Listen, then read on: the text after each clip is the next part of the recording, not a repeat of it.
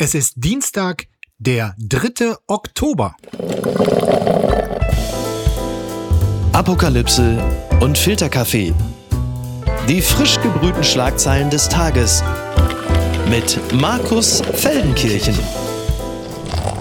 Einen wunderschönen guten Morgen. Herzlich willkommen zu Apokalypse und Filterkaffee, dem Nachrichtenmüsli am Dienstag. Und dieser Dienstag ist natürlich ein besonderer Tag, deutscher Nationalfeiertag, Tag der Wiedervereinigung. Heute vor 33 Jahren wurden Ost- und Westdeutschland wiedervereinigt und äh, an diesem Tag habe ich, um die Themen des Tages zu besprechen, einen wirklich sehr, sehr besonderen Gast. Er ist Staatsminister im Bundeskanzleramt und der Beauftragte der Bundesregierung für Ostdeutschland. Einen schönen guten Morgen, Carsten Schneider. Morgen, Herr Weltenkirchen, hallo. Heute der Tag der deutschen Einheit. Ist das ein Grund für Sie zu feiern? Also wirklich zu feiern, sich innerlich zu freuen? Oder sind Sie halt dabei, weil Sie jetzt von Amts wegen müssen? Ja, früher haben wir vom 2. auf den 3. Oktober mal reingefeiert, weil das ja immer Feiertag war unter der Woche. Waren da immer gute Partys. Heute ist es so, dass ich mich natürlich äh, äh neben dem offiziellen ja, und das ist schon immer eine gute Feierstunde, auch wenn der ganze Staat zusammenkommt. Äh, äh, aber ich mich auch noch mal ein bisschen rückbesinne auf ähm, die Zeit vor 89, aber vor allen Dingen was eigentlich passiert wäre, wenn es nicht passiert wäre und wo ich da gelandet wäre. Und meistens komme ich da nicht zu einem guten Ende. Da reden wir später auch noch drüber. Heute sind die offiziellen Feierlichkeiten in Hamburg. Das wechselt von Bundesland zu Bundesland, von Jahr zu Jahr. Viele reden ja darüber, ob der 3. Oktober eigentlich der richtige Tag ist für den Nationalfeiertag, auch um die Wiedervereinigung. Klar, offiziell war das der Tag vor 33 Jahren, an dem es die Wiedervereinigung gab. Andererseits ist es ja so ein willkürlich gesetztes Datum gewesen. Wäre da so ein Tag wie zum Beispiel der 17. Juni, als es äh, 1953 äh, den, äh, den Versuch eines Aufstands äh, im Osten gab, wäre das nicht der geeignetere Tag? Wie ist da Ihre Sicht? Na, die Franzosen haben ihren Nationalfeiertag, die Amerikaner auch. Wir haben den Tag der deutschen Einheit. Das ist nicht die Gründung, sondern die Wiedervereinigung des Landes nach einer verspäteten Nationenwertung. Mhm die anderen Tage, ich würde auch den 9.11. vor allen Dingen mit reinziehen, das, die haben eine Ambivalenz. Also der 9.11. ist ja eigentlich der deutscheste Tag mit allen. Fall der Mauer, aber gleichzeitig auch Pogromnacht 1938. Genau, viele andere Punkte noch, aber der Tag, deswegen ist es die, der Festakt oder der Feiertag da, wo es die offizielle Wiedervereinigung gibt. Und die anderen Tage haben eher eine revolutionäre, das ist 53, ja, Hintergrund. Und der 9.11. ist einfach ist in seiner Ambivalenz so, dass man ihn nicht, äh, nicht als Nationalfeiertag mal nehmen könnte. Herr Schneider, wir sind beide in einem ähnlichen Alter. Sie saßen damals, als die Mauer fiel, in Erfurt ich in Bergisch Gladbach, tief im Westen. Erzählen Sie uns doch mal kurz, wie haben Sie damals diesen Tag erlebt? Wie haben Sie ihn in Erinnerung? Was hat er Ihnen damals bedeutet? Also ich war damals äh, 13, das muss die achte Klasse gewesen sein. Und die ähm, Mauer fiel irgendwann am Abend. Meine mhm. Mutter, ich war im Plattenbau. Meine Mutter äh, kam dann rein, hat mich geweckt und gesagt, du musst aufstehen, wir müssen die Mauer ist gefallen, wir müssen, und wie sich das typisch deutsch ist, wir müssen ins Einwohnermeldeamt am Wiesenhügel, das ist ein anderes Plattenbauviertel, da muss man anstellen, man braucht einen Stempel.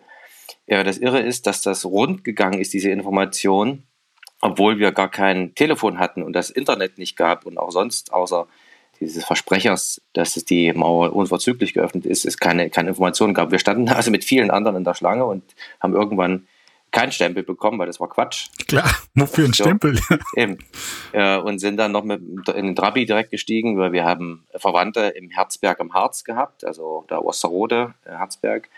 Äh, und sind aber nochmal schnell in die Tankstelle, weil wir wollten ja das gute Westgeld, was wir ja nicht hatten, nicht mit, äh, äh, also das Benzin nicht dafür ausgeben. Und da haben wir auch wieder gestanden und dann sind wir irgendwann früh morgens, weil sie noch in Duderstadt angekommen und da war auch wieder eine Schlange bei der Sparkasse und da gab es Begrüßungsgeld und haben wir uns auch wieder angestellt. Ja, und dann irgendwann haben uns die Leute immer zu, zugewunken und ich dachte, was haben die denn nur? Ne, wahrscheinlich noch nie einen Trabi gesehen und dann waren wir unsere Familie und das war schon ziemlich gut. Also schöne Erinnerungen daran. Ja, absolut, absolut. Wir sind gleich los. Es gibt ja manche, die sind nicht los. Die haben irgendwie den ganzen Braten nicht geglaubt. Ja. wir sind gleich los. Ich muss gestehen, in ähnlichem Alter hat es mir damals, ehrlich gesagt, nichts bedeutet, was daran lag, dass wir keinerlei Verwandtschaft im Osten hatten. Ich muss auch gestehen, jeder ähm, Niederländer, Belgier, Amerikaner oder Spanier war mir näher als äh, die ostdeutschen Brüder und Schwestern, weil ich halt mit denen zumindest irgendeinen Kontakt hatte. Und diese Ignoranz quasi als Jugendlicher, als junger Mensch, äh, weil es aber überhaupt keine Berührungspunkte gab, die war schon damals äh, vorhanden. Also ich habe hab dann später bemüht quasi, das alles aufzuarbeiten und äh, mich zu interessieren, hinzuschauen, zu reisen etc. Aber äh, ich sag mal, Leute, die so tief im Westen äh, groß geworden sind wie ich, da ist schon ein gewisser Weg und darüber reden wir auch heute quasi zum Stand der deutschen Einheit, wie nahe sich beide Teile mittlerweile dann doch gekommen sind. Das ist sie jetzt, die Wende. Deutsche Einheit, warum der Osten auf der Überholspur ist. Ein Interview mit dem Ostbeauftragten Carsten Schneider in der Rheinischen Post. Das sind Sie, das trifft sich gut. Für ihn könnte Ostdeutschland sogar Vorbild für ganz Deutschland sein. So wachse etwa die ostdeutsche Wirtschaft in diesem Jahr, während sie im Westen schrumpfe. Wir machen keinen Nachbau West mehr, sondern gehen in vielen Bereichen voran. Ja, Herr Schneider, ganz ehrlich, gehört das so ein bisschen auch zur Aufgabenbeschreibung Ostbeauftragter gegen den allgemeinen Trend auf das Gute, das Positive im Osten hinzuweisen? Ja, klar. Also wenn sonst keiner tut, muss muss ich es ja ich zumindest machen. ja. Wenn ich, wenn Tun die, Sie auch die tapfer, genau. Ja, ja. Die Substanz muss aber auch da sein. Also sonst wären wären es ja Padjomkinsche Dörfer. Nee, nee, aber das das ist schon so, dass äh, sowohl das Wachstum in dem Wirtschaftsbereich, das vor allen Dingen Brandenburg Tesla mit sechs Prozent gegenüber dem Vorjahr mehr an äh, Wirtschaftswachstum als auch, ich sag mal, die Zukunftsinvestitionen, die sich abzeichnen im Bereich Halbleiter, aber eben auch ähm, Produktionsstandort erneuerbarer Energien, mhm. die es so nirgendwo in Deutschland gibt. Äh, und da ja meistens sonst immer nur Bad News äh, gesendet werden, dachte ich, dann mache ich wenigstens mal die Good News. Gut. Verschweige aber auch nicht, dass es auch Probleme gibt, keine Frage. Gut, ein, die Meckerfritzen sagen natürlich, die Projekte, die sie da aufzählen, das ist alles auch staatlich gefördert. Ja, Tesla nicht. Äh, Tesla ist gar nicht staatlich gefördert, die waren nur unfassbar schnell. Die Landesregierung in Brandenburg ähm, hat gesagt, wir wollen euch haben und haben das in 18 Monaten mit einem schnellen Unternehmer äh, auch hingestellt bekommen und klugen Leuten dort. Ähm, das ist also ein Wettbewerbsvorteil, einfach weil die äh, nicht die Probleme gesehen haben und Steine in den Weg gelegt haben, sondern Steine weggeräumt haben. Gut. Und was den Halbleiterbereich betrifft, äh, die Subvention gibt es für Ost wie West, da gibt es keinen Unterschied. Ähm, die Unternehmen haben sich nur ganz bewusst für Dresden, das ist äh, der taiwanesische Hersteller TSMC, Infineon, aber auch äh, Intel in Magdeburg entschieden.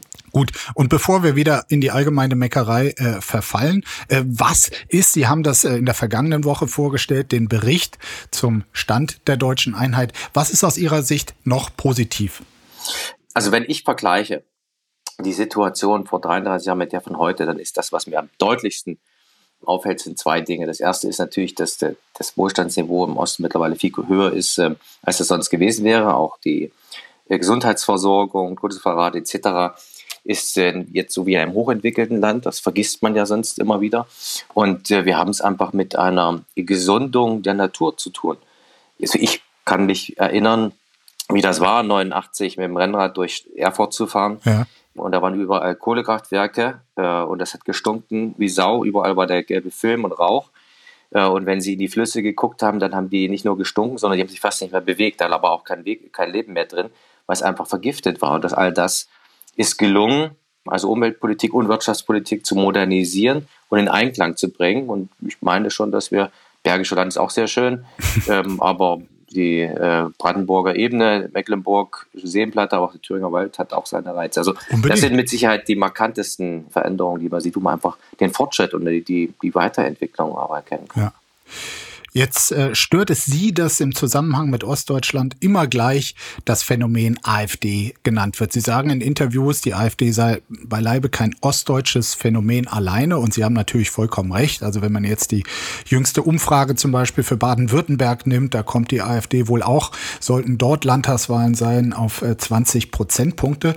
Und dennoch sind die Fakten ja nun so, dass in allen fünf deutschen äh, Bundesländern mittlerweile die AfD in aktuellen Umfragen bei 30 Prozent oder drüber liegt. Und damit im Schnitt schon doppelt so hoch wie im Westen.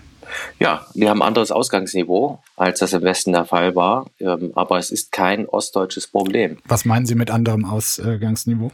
Ja, die kommen von einem niedrigeren, also in Baden-Württemberg von vielleicht drei, vier Prozent äh, verglichen von vor drei, vier Jahren. Wenn Sie sich aber die Landtagswahlen auch in Niedersachsen angucken, hatten die auch 15 gehabt. Also ähm, ich habe dann manchmal den Eindruck, es wird sich bundesweit einfach gemacht, das ist ein ostdeutsches Problem und dann kümmern wir uns nicht mehr drum.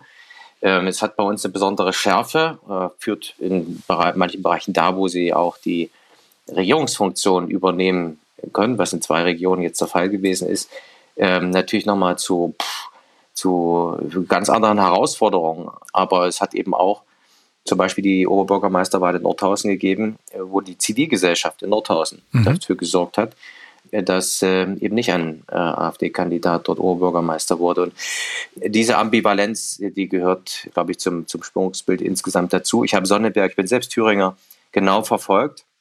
Und ich weiß, in Sonneberg, wo es den ersten Landrat der AfD in Deutschland gab. Genau. Er hat zum zweiten Wahlgang hin eine höhere Wahlmobilisierung und Beteiligung gegeben.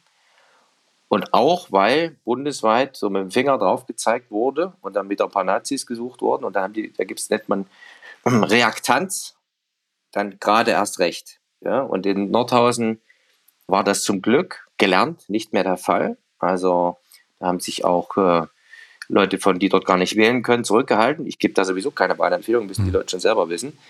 Und das hat sich dann für uns selbst geklärt. Es ging dann nicht mehr gegen die da oben in Berlin, sondern es ging um Nordhausen. Und da wollen sie den plötzlich nicht mehr haben und das finde ich gut. Ja. Wenn wir am Tag der deutschen Einheit darüber reden, was die beiden Teile bei aller Gemeinsamkeit, bei allen Fortschritten nach wie vor unterscheidet, da ist sicherlich auch ein Punkt, dass äh, im Westen viele mit Unverständnis äh, auf den Osten gerade in diesen Tagen blicken, weil sie nicht verstehen, dass es dort offenkundig eine etwas andere Sicht auf Russland, auch auf den Krieg, äh, den Russland in der Ukraine führt, gibt. Wie erklären Sie sich das? Äh, wurden die Russen in der DDR-Zeit nicht als Besatzer wahrgenommen oder wirkte die Propaganda von wegen, das sind unsere sozialistischen Brüder so stark, dass sie heute noch bei vielen eine Rolle spielt? Das ist sehr unterschiedlich. Also erstmal ist die Verurteilung des Krieges Russlands die ist einhellig in Deutschland so. Mhm. Da gibt es, glaube ich, also ich kenne nie, mir ist noch, noch nie jemand begegnet, der gesagt hat, er findet das gut oder richtig, äh, dass Putin die Ukraine angegriffen hat.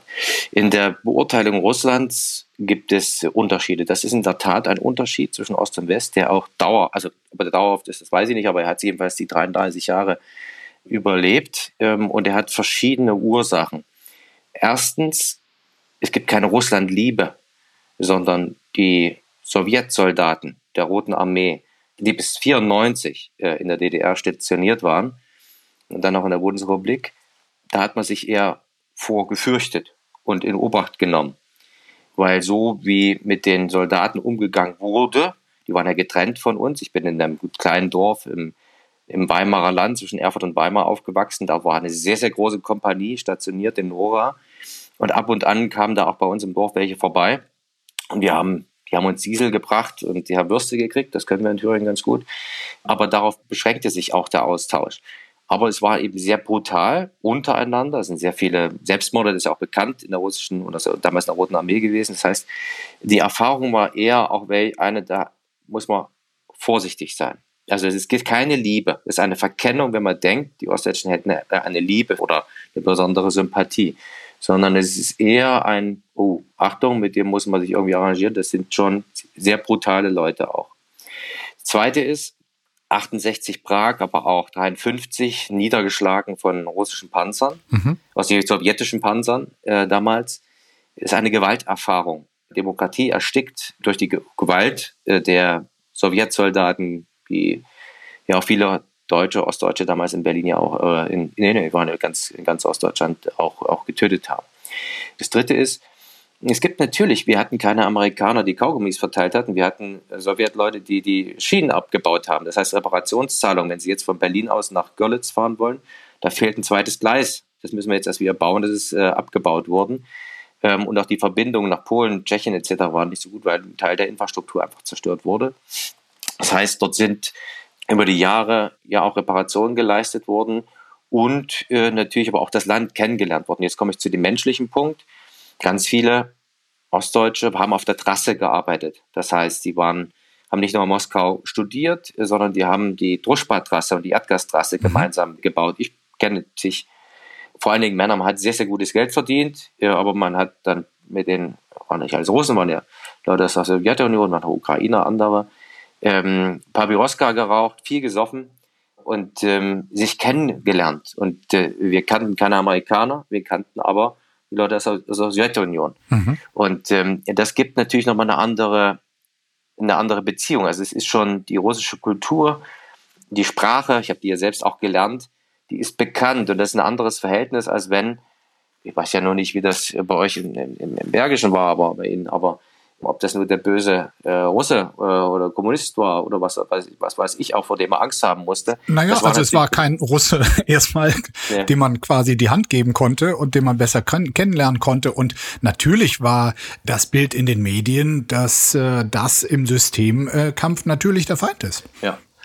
So, und das ist so ein bisschen die Ambivalenz aus der Erfahrung heraus, die zu einer in Teilen unterschiedlichen, also in Teilen unterschiedlichen Einschätzung äh, führt. Mhm. Äh, ich führe sie aber nicht auf eine Liebe oder Verklärung zurück, äh, sondern eher auf eine Lebenserfahrung, die dazu geführt hat, bei den Älteren sagen, oh, Vorsicht. Twitter ist nicht Deutschland. Wagenknecht, grüne Übergriffigkeit erinnert viele im Osten an die DDR. So steht es in der FAZ. Die noch linken Politikerin Sarah Wagenknecht sprach von einer Zitat abgehobenen grünaffinen Meinungselite auf der einen Seite, die die Inflation nach oben treibt, soziale Probleme ignoriert und nichts gegen die unkontrollierte Zuwanderung unternehmen will und der Bevölkerungsmehrheit auf der anderen. Zitat Ende. Im Osten reagierten viele Bürger aufgrund ihrer DDR-Erfahrung besonders empfindlich auf Vorgaben, etwa zum Heizen oder zum Autofahren. Wagenknecht sagte dazu, die Grünen stehen wie keine andere Partei für eine Übergriffigkeit, die nicht wenige Ostdeutsche an die DDR erinnern dürfte. Und als ich das las, Herr Schneider, habe ich mich an ein Gespräch, das wir beide im vergangenen Jahr hatten, erinnert, wo Sie gesagt haben, also wenn es da so Versuche gibt, Ihnen vorzuschreiben, wie Sie denn Neudeutsch sprechen sollten, ob Sie hier und da gendern sollten, das würde Ihnen auch nicht so gut passen. Sie hätten keine Lust, sich belehren zu lassen, wie Sie sprechen sollen. Und Sprachpolizei habe es in der DDR ja nun mal gegeben. Also können Sie das in Teilen nachvollziehen, was Frau Wagenknecht da sagt? Naja, sie macht das ja vor allem taktisch, äh, weil sie die Grünen, die zurzeit ein bisschen Faschist sind, äh, noch weiter äh, vorführt und ähm, das taktisch nutzt. Ganz grundsätzlich gibt es, aber auch das ist widersprüchlich, gibt es im Osten auf der einen Seite, wenn Sie die Umfragen machen, ähm, möchten Sie einen, einen, starken Führer, also meint nicht Führer als Nationalsozialist, sondern also starke Figur Richtung Diktatur, dann gibt es schon relativ, also relativ bezogen zur Gesamtheit eine größere Anzahl, als das im Westen der Fall ist. Äh, das widerspricht dem Punkt, den Frau Wagenknecht da macht, äh, dass es Vorgaben geben sollte, weil was macht der denn sonst, wenn nicht Vorgaben? Auf der anderen Seite geht es aber bei dem Punkt, wo ich eine Widerstandshaltung einfach einnehme, ist, wenn das freie Denken und Sprechen eingeschränkt wird. Und da hört es dann auf. Wo geschieht das denn? Ja, das, das geschieht schon sehr stark. Also wenn ein Beispiel, der Soziologe Mau, der für die HU arbeitet, also die Humboldt-Universität Professor ist, hat bei uns in Meseberg beim Kabinettsklausur vorgetragen, dass er einen Vortrag halten sollte bei einem Ministerium, er hat gesagt, nicht bei welchem, aber ich kann mir vorstellen, bei welchem. Ähm, und dann stand dann in dem Vertrag, weil er da auch ein paar Euro für den Vortrag gekriegt hat, drin, er muss gendern. Und da hat er gesagt, den Vertrag unterschreibe ich nicht. Er hätte das so oder so gemacht, weil das ist ja in der akademischen Elite teilweise so Usus. Aber wenn das ihm vorgeschrieben wird, dann nicht. Und das kann ich gut nachvollziehen. Ähm, Sie, wir sind ja im Podcast, deshalb brauchen Sie einfach nur nicken. Handelte es sich ums Familienministerium? Okay. Die Vermutungen waren, glaube ich, wette mal abgestimmt. Im, im Meseberg wäre die Vermutung wahrscheinlich ein Volltreffer gewesen. Ja. Mhm. ja. Das schmeckt ja. Ihnen nicht und Sie persönlich Nein, ähm, fühlen Sie sich da auch genötigt?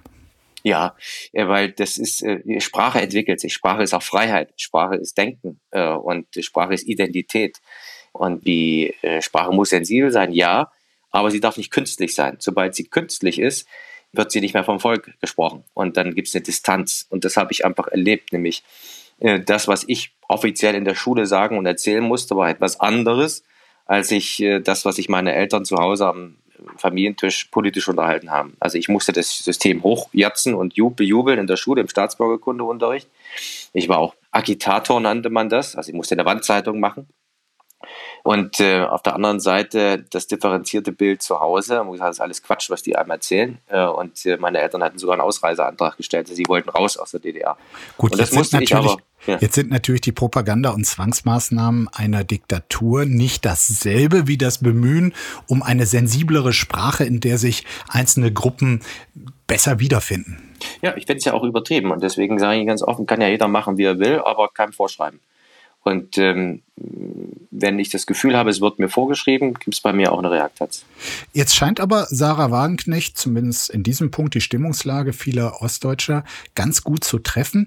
Haben Sie Sorge oder Angst vor einer Parteigründung von Sarah Wagenknecht, einer neuen Wagenknecht-Partei?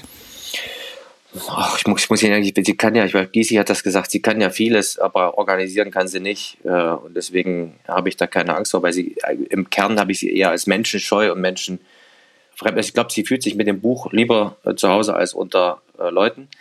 Ähm, und dementsprechend traue ich ihr das an der Organisation nicht zu. Kann ja Leute geben, die das für sie machen. Ja, wenn das so sein sollte, dann ist das so, dann wird man sich dem stellen. Aber das ist schon eine sehr nationalistische Nummer, die sie da auch äh, zieht. Ich finde, das äh, ist auch in Teilen reaktionär. Äh, und ähm, ich bin lieber für eine politisch klare, begrenzende, aber weltoffene äh, linke Partei. Und das ist die, in der ich seit, äh, weiß gar nicht, doch 25 Jahre jetzt auch schon bin, über 25 Jahre. Genau, da sind wir nämlich beim Thema.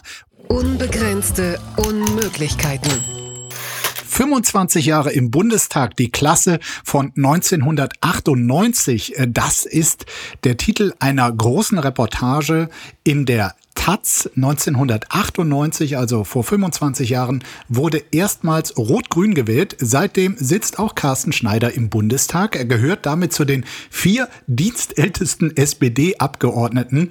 Ein wirklich schöner Bericht über Sie, Hubertus Heil und Michael Roth, also der eine Bundesarbeitsminister, der andere Vorsitzende des Auswärtigen Ausschusses. Sie haben es also alle in wichtige Positionen gebracht und es heißt, hier in diesem äh, Artikel, als Heil, Schneider und Roth im September 98 in den Bundestag einzogen, wurde die DVD auf der CeBIT als das neue Speichermedium präsentiert. Der Trainer der Nationalmannschaft hieß Berti Vogts. Im Kreml betrank sich Boris Jelzin, im Weißen Haus vögelte Bill Clinton mit Monika Lewinsky. Ja, und in diesem Artikel heißt es auch, als Carsten Schneider nach der Wahl, also sie wurden damals mit 22 Jahren gewählt, mit dem Zug aus Thüringen in Bonn ankam, wartete das Morgenmagazin am Bahnsteig auf ihn. Der 22-jährige Bankkaufmann aus Erfurt, direkt gewählt mit 37 Prozent, war damals der jüngste Parlamentarier der deutschen Geschichte. Jung und Osten, das war im sehr westdeutschen Bonn fast exotisch. Er war ein Star. Soweit die Taz. Herr Schneider, erinnern Sie sich noch an den Tag und wie fühlte man sich so als Exot? Ja, am schönsten fand ich an dem Text wirklich diese CeBIT-Zusammenfassung. Das habe ich auch herrlich geschmunzelt. Und Bertie Fuchs wusste ich auch nicht mehr. Ich weiß aber noch sehr genau, dass es für mich eine Befreiung war, dass die Wahl vorbei war. Weil ich hatte da ein hartes Jahr hinter mir äh, ich bin mit 21 Kandidat geworden. Ich habe mir das hart erkämpft, da Kandidat für die SPD zu werden, aber es war dann auch unfassbarer Druck, dem ich kaum gewachsen war. Ähm, ich hatte ja auch gar keine Ahnung, ehrlicherweise, wie Wahlkampf geht und äh, zu den meisten Themen musste ich mich einlesen. Aber so dass das für mich wirklich dann so ein Punkt war, boah, Hauptsache, das Ding ist vorbei. Ne? Also die Wahl ist vorbei. Ich habe das äh, dann gut hinter mich gebracht, dass ich noch gewählt wurde, war der Schnaps obendrauf und so bin ich das dann auch angegangen. Also als ich da nach Bonn kam, das war schon skurril für mich. Ne? Also da aus Erfurt kommt dann diese alte Bonner Republik. Hinter mir stand irgendwann mal Helmut Kohl. Das war alles irre. Also für mich jedenfalls neu. Und ähm, ich habe mich dann so drauf eingelassen, nicht alles für Bier ernst äh, genommen im Sinne von, dass das jetzt äh, 25 Jahre so geht. Das habe ich nicht vermutet, sondern habe das eher für eine Episode ehrlicherweise gehalten. Es war ja ähm, mit dem Wahlergebnis im Osten eh immer eine Sache und habe dann versucht, das Beste daraus zu machen und auch äh, möglichst viel sag mal, zu, mit für mich mitzunehmen, aber auch ein bisschen Unbefangenheit und ein bisschen Frechheit auch mit einzubringen. Normalerweise sind junge SPDler eher links und rücken im Laufe der Zeit nach rechts. Bei mir ist es umgekehrt. Ich bin eher linker geworden. Das habe ich auch in diesem Text äh, gelesen, diese Aussage, und sie stammt von Ihnen. Warum ist das so? Na, das äh, ist ein Lernprozess. Also neben dem, der Exotik des Alters und des Ostens kam noch hinzu, dass ich Bankkaufmann bin ja. und da die Ausbildung ja vorher abgeschlossen hatte und dass ich gewählt wurde auf der Vollversammlung damals in Erfurt der SPD, indem ich gesagt habe, naja, wir haben da schon ein Problem mit der gesetzlichen Rente und ähm, kann immer nur nicht immer nur noch teurer werden, sondern die, die Zahlen, wir müssen auch mal gucken, äh, dass wir für die noch eine Perspektive haben. Das passte ja also alles überhaupt nicht in diese ganzen äh, Schemata rein. Und natürlich war ich dann auch politisch in den ökonomischen Fragen, würde ich jetzt sagen, eher liberal.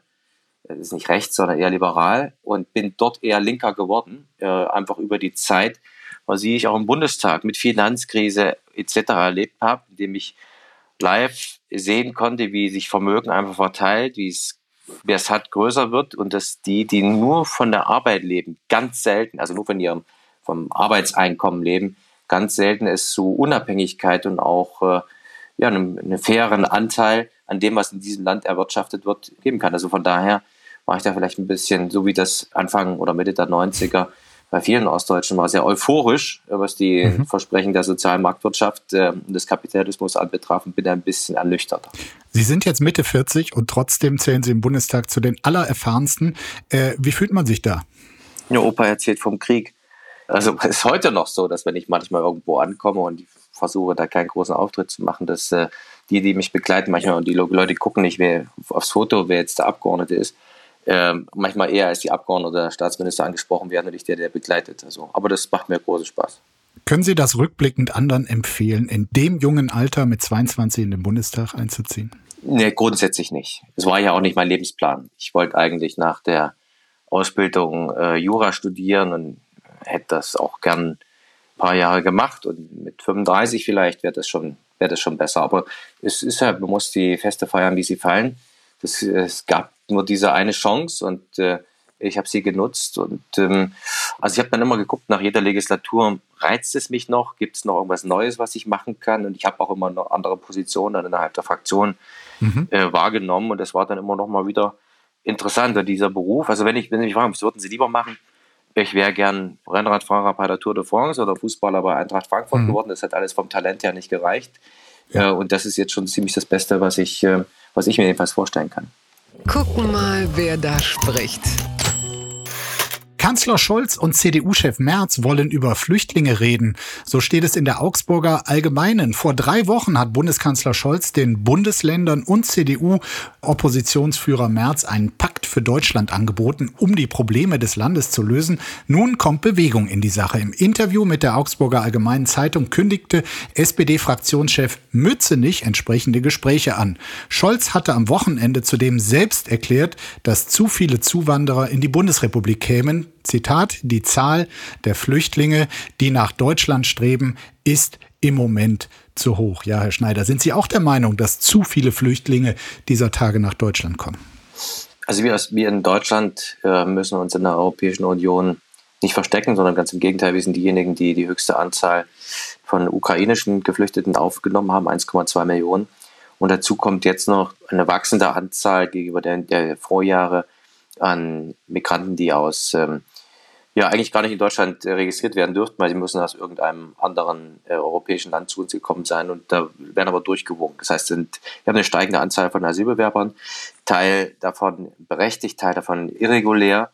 Und ähm, das geht mit der sozialen Integrationskraft eines Landes, die es auch geben muss, geht es nicht mehr einher. Und ich merke, merke das nicht nur durch die Situation in meinem Wahlkreis oder die Gespräche mit Bürgermeistern, die das Ganze zu organisieren haben, sondern auch äh, bei Gutmeinten in der Bevölkerung. Deswegen ist ein fairer Ausgleich innerhalb der EU äh, da, wo es geht und ansonsten Begrenzung der irregulären Migration notwendig.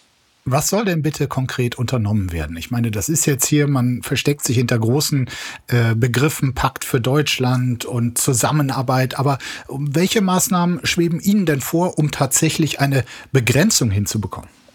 Na, das ist der erste und entscheidende Punkt, ganz langfristig, was heißt lang, mittelfristig, ist, äh, dass die EU-Gesetzgebung, die wir vereinbart haben, auch umgesetzt wurde. Also die, der Schutz der Außengrenzen und äh, die Abkommen mit äh, Drittstaaten zurücknahmen.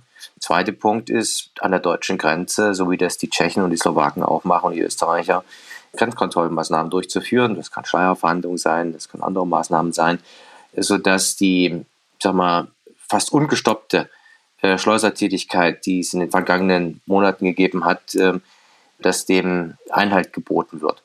Und dazu brauchen wir aber auch die Kooperation mit den anderen Nationalstaaten. Mit Tschechien funktioniert das, mit der Schweiz, mit Österreich, Polen ist ein bisschen schwieriger.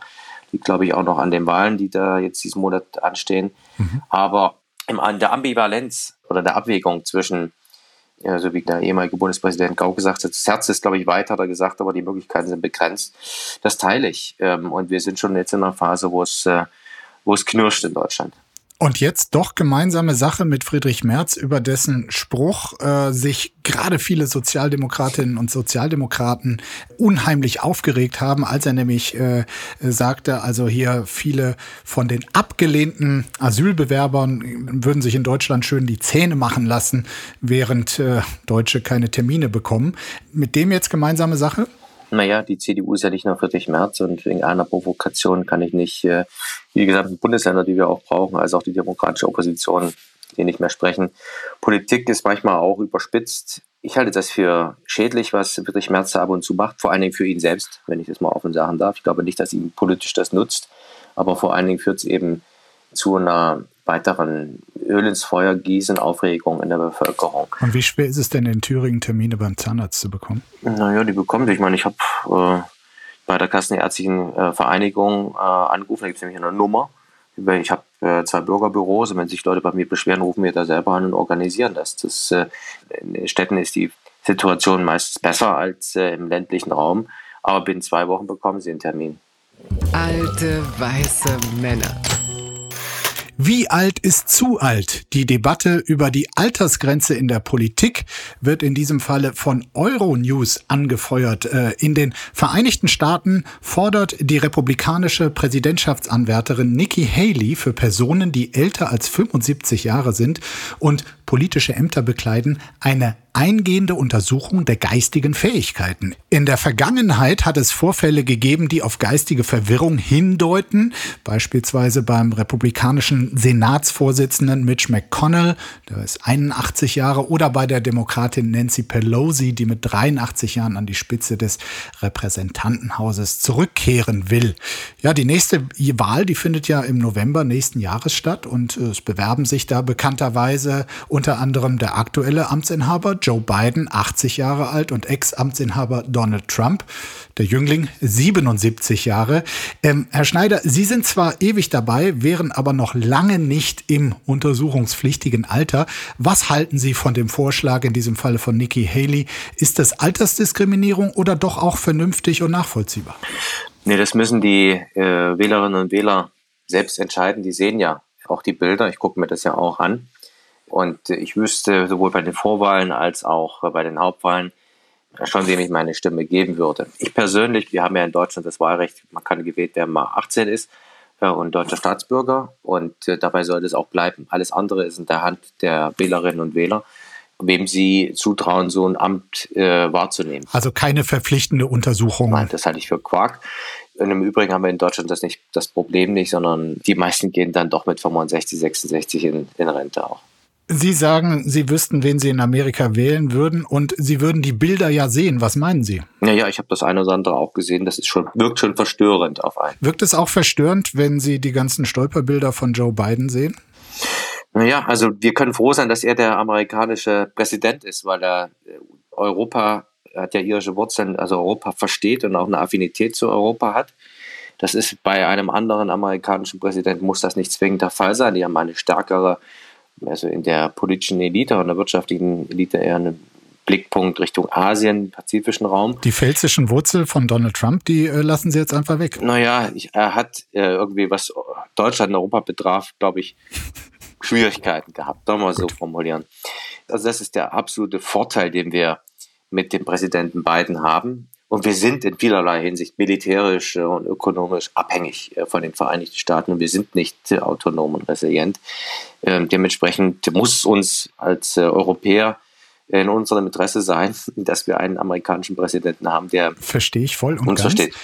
Aber sollten Ihre Freunde von den Demokraten vielleicht doch noch eine Alternative zu Joe Biden finden, weil, wie zum Beispiel mein Spiegelkollege René Pfister neulich schrieb, dass man dort quasi sehenden Auges in die Katastrophe mit Biden rennen würde, weil er am Ende schlechte Chancen habe. Naja, beobachte die amerikanische Situation, die sind uns zwar manchmal sehr nah, manchmal auch sehr fremd. Die sind aber eine viel ältere Demokratie, als wir es sind. Und ähm, sie haben das auch immer wieder gelöst bekommen, auch wenn die Spaltung der Gesellschaft dort fortgeschrittener, mir zumindest erscheint, als das als zwischen Ost- und Westküste und den Ländern okay. dazwischen, als das bei uns der Fall ist. Konkrete Frage?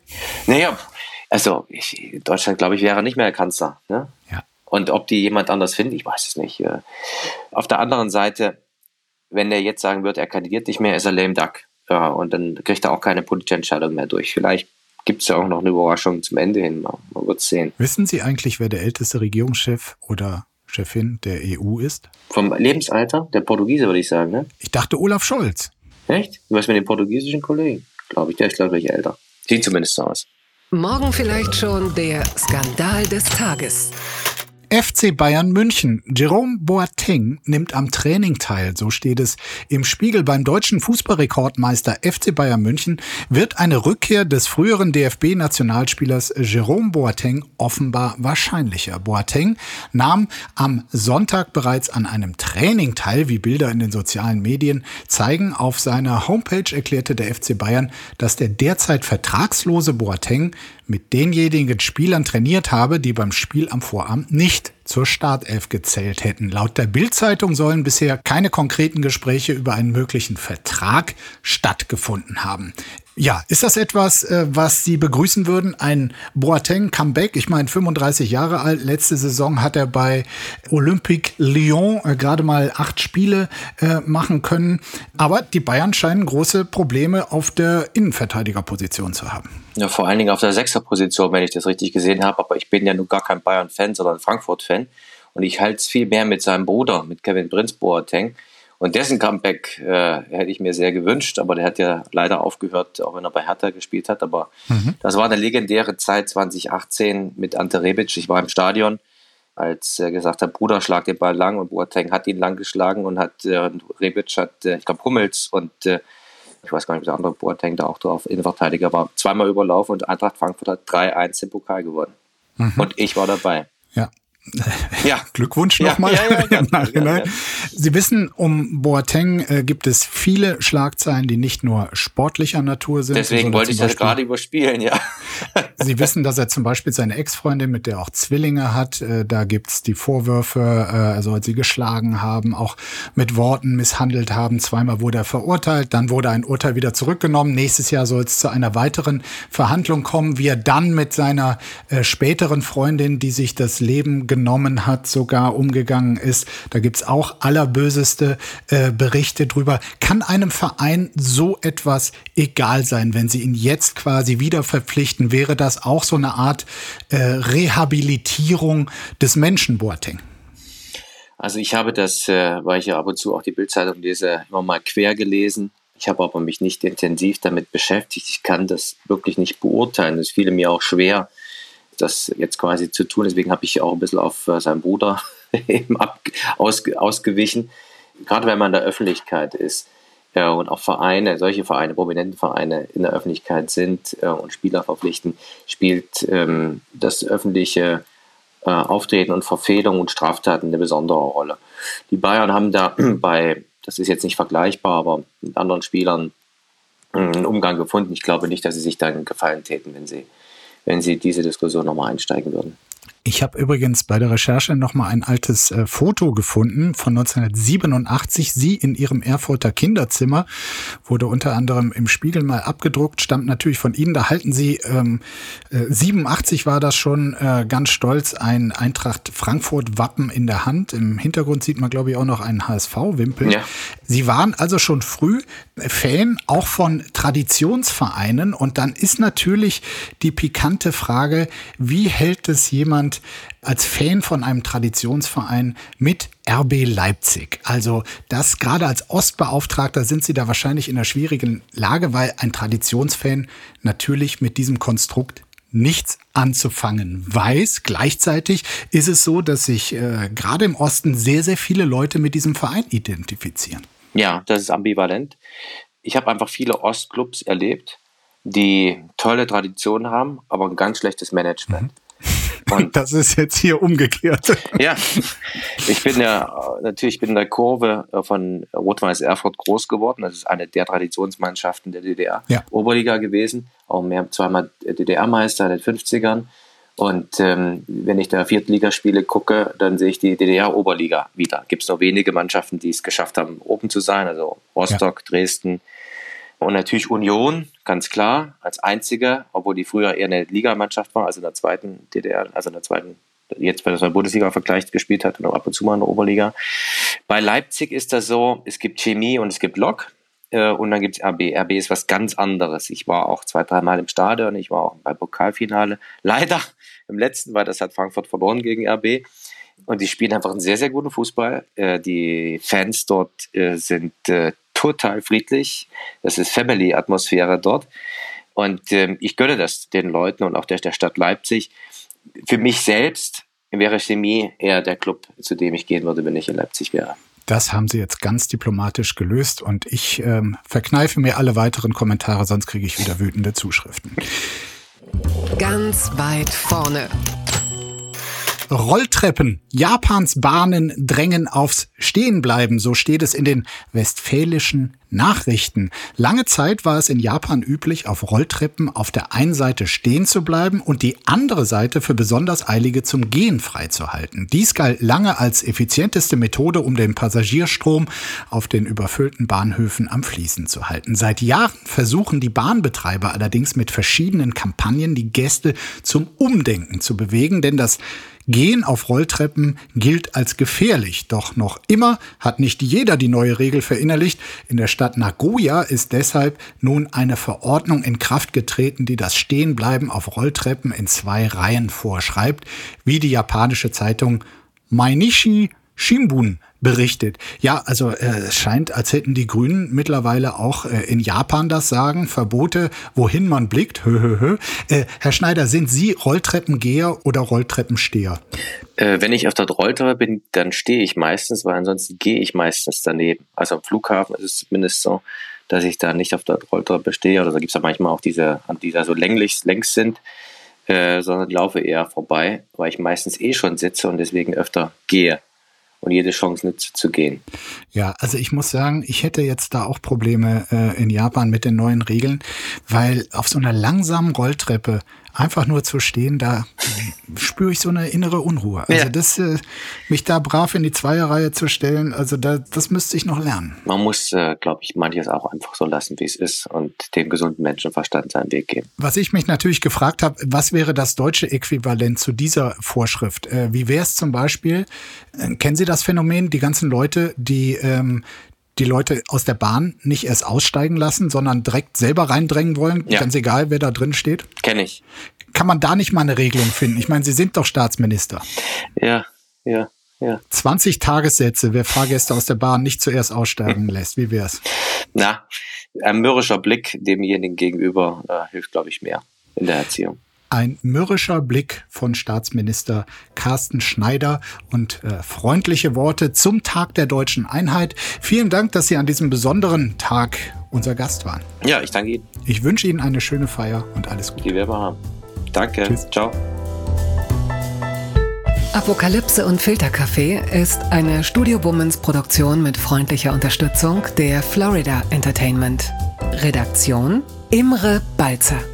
Executive Producer Tobias Baukage. Produktion Hanna Marahiel. Ton und Schnitt Niki Franking. Neue Episoden gibt es täglich. Überall, wo es Podcasts gibt.